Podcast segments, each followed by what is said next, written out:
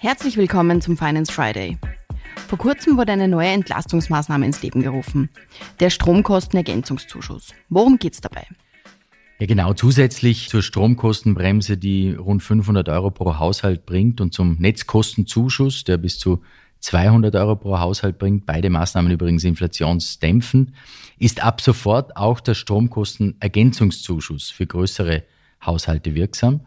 Der Name Stromkostenergänzungszuschuss zugegeben ist etwas sperrig.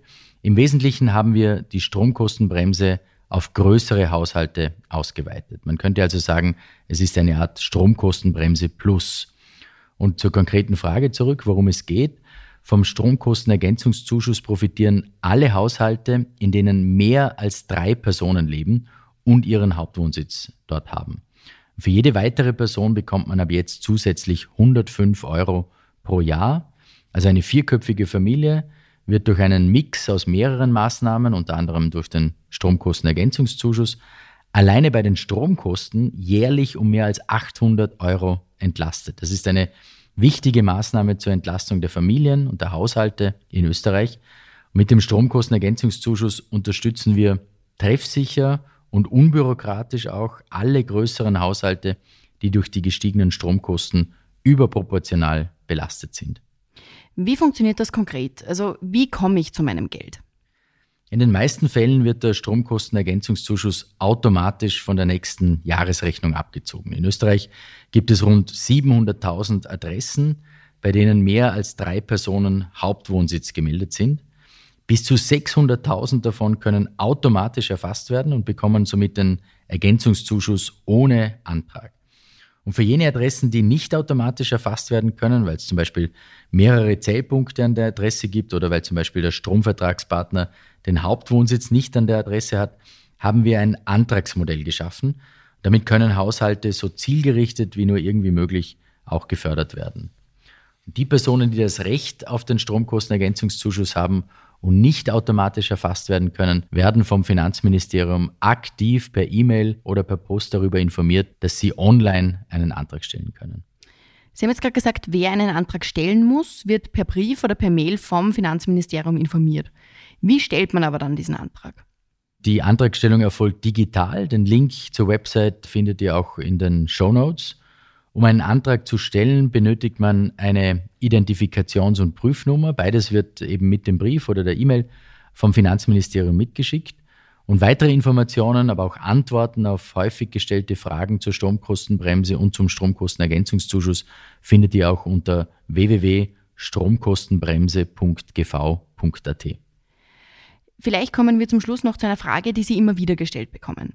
Seit Jahren, bedingt auch durch die multiplen Krisen, werden immer wieder neue Entlastungsmaßnahmen ins Leben gerufen. Wie geht es da weiter? Werden noch mehr Entlastungsmaßnahmen, so wie etwa der Stromkostenergänzungszuschuss, kommen? Das ist eine Frage, die sich ohne Glaskugel leider nicht so leicht beantworten lässt. Ich hoffe natürlich, dass es keine Entlastungsmaßnahmen mehr braucht und das würde bedeuten, dass wir die Krisen, die uns momentan beschäftigen, auch überwunden haben. Aber, und auch das ist klar, wenn die Menschen Hilfe und Unterstützung brauchen, dann werden wir auch weiterhin dafür sorgen, dass sie die auch bekommen. Wir werden niemanden mit seinen Sorgen alleine lassen.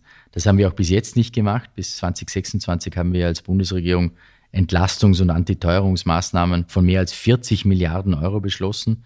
Und damit unterstützen wir Familien, unterstützen Haushalte, Betriebe in dieser sehr herausfordernden Phase. Wir haben also sehr, sehr viel Geld in die Hand genommen. Das war notwendig und richtig. Sollte die Situation wieder Unterstützungsmaßnahmen erforderlich machen, dann wird es die natürlich auch in Zukunft geben, geben müssen. Bei all diesen Maßnahmen muss man jedenfalls eines immer im Blick haben. Nicht alles, was auf den ersten Blick populär klingt, ist bei näherer Betrachtung dann auch wirklich sinnvoll. Und das sehen wir gerade jetzt auch in der Diskussion um die hohe Inflation und die immer wieder geforderte Mehrwertsteuersenkung beispielsweise. Studien zeigen, dass Mehrwertsteuersenkungen in der Vergangenheit gar nicht oder zumindest nur zu einem geringen Teil an die Konsumentinnen und Konsumenten auch weitergegeben wurden. Wenn wir als Beispiel Spanien hernehmen, die haben die Mehrwertsteuer für Grundnahrungsmittel Anfang des Jahres gesenkt und die Lebensmittelpreise sind stärker angestiegen als in Österreich. Die Thematik ist also alles andere als trivial und leider auch nicht so leicht zu lösen, wie man es sich wünschen würde. Aber und das ist erfreulich. Wir haben es geschafft, Maßnahmen auf den Weg zu bringen, die sogar inflationsdämpfend wirken, etwa die Strompreisbremse oder die Senkung der Energieabgaben auch. Und sollten weitere Maßnahmen notwendig werden, werden wir weiterhin alles dafür tun, schnell, treffsicher und so unbürokratisch auch wie möglich zu helfen. Wichtig ist aber dann auch, dass wir mittelfristig wieder zu nachhaltigen Budgetpfaden zurückkehren. Das ist notwendig, nämlich nicht aus Selbstzweck, sondern um uns Spielräume zu schaffen auf nationaler Ebene und auf europäischer Ebene, damit wir gerüstet sind für zukünftige Krisen. Vielen Dank fürs Zuhören. Wenn dir die heutige Folge gefallen hat, dann abonniere den Podcast gerne auf Spotify, Apple Podcast oder einem anderen Podcast-Anbieter deiner Wahl. Mehr Infos zum heutigen Thema findest du in den Show Notes. Für tägliche Updates zur Arbeit der Finanzverwaltung und aktuellen Themen folge uns gerne auf unseren Social-Media-Kanälen. Die Links zu unseren Seiten findest du ebenfalls in den Show Notes. Die nächste Folge des Finance Friday erscheint kommenden Freitag. Bis dahin, alles Gute.